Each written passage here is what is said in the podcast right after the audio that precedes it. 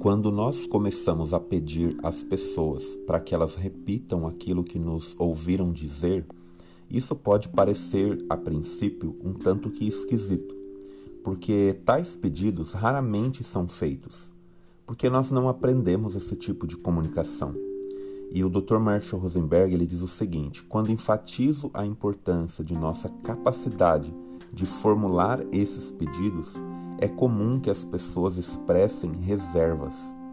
Elas ficam preocupadas com reações do tipo: O que você acha que eu sou? Surdo? Ou pare com seus joguinhos psicológicos.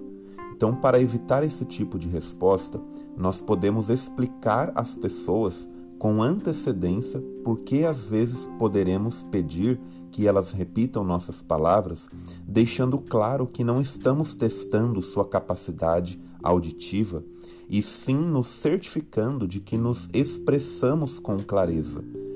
E aí, entretanto, se o ouvinte responder: Ouvi o que você disse, não sou estúpido.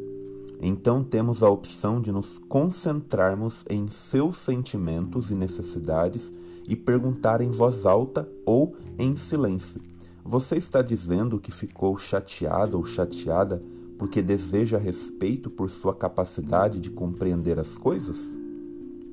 Entende? Então, nós podemos é, deixar claro para as pessoas que não é por nenhuma razão pessoal, mas são por razões de comunicação, são por razões de que as coisas fiquem claras, para que a gente esteja no caso, mostrando né, para essa, essa pessoa, quando você pede que ela é, é, mostre se ela realmente compreendeu ou não, que ela repita o seu pedido, a fim de diminuir as chances de mal entendidos ou de possíveis conflitos ali à frente.